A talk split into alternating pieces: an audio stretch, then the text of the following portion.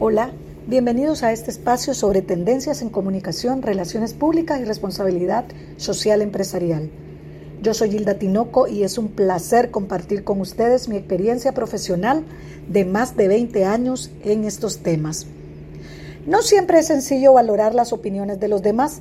Normalmente damos prioridad a las propias, pero debemos tener en cuenta que todos percibimos la realidad de diferentes formas y por tanto todos los puntos de vista son válidos, siempre y cuando se brinden de forma positiva para construir y no para destruir.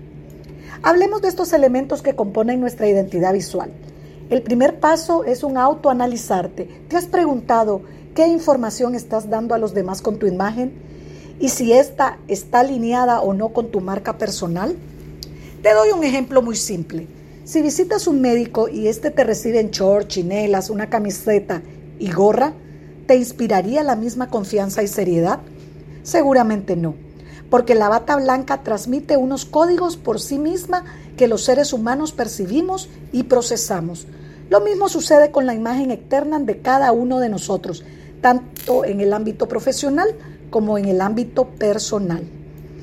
Albert Meravian, investigador pionero del lenguaje corporal, determinó que el impacto total del mensaje se divide en 7% es verbal, solo palabras, 38% es vocal, tono de voz y otros sonidos, y el 55% no es verbal, es decir, la imagen.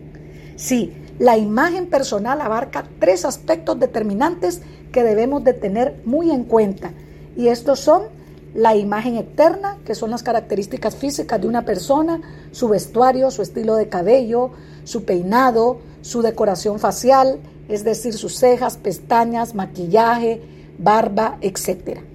Dos, la expresión, sus posturas y movimientos corporales, gesticulación y el tono de voz.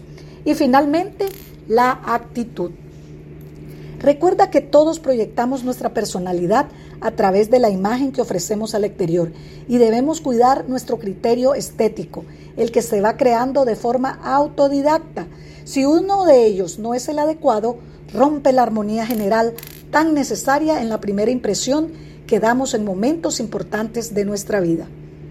Quiero cerrar con esta frase del profesor en psiquiatría de la Universidad de Siracusa en Nueva York, Thomas Sass. La gente suele decir que tal o cual persona aún no se ha encontrado a sí misma, pero el yo no es algo que uno encuentra, es algo que uno crea. Gracias por escucharme y si tienes alguna consulta, no dudes en escribirme. Hasta la próxima. Dios los bendiga.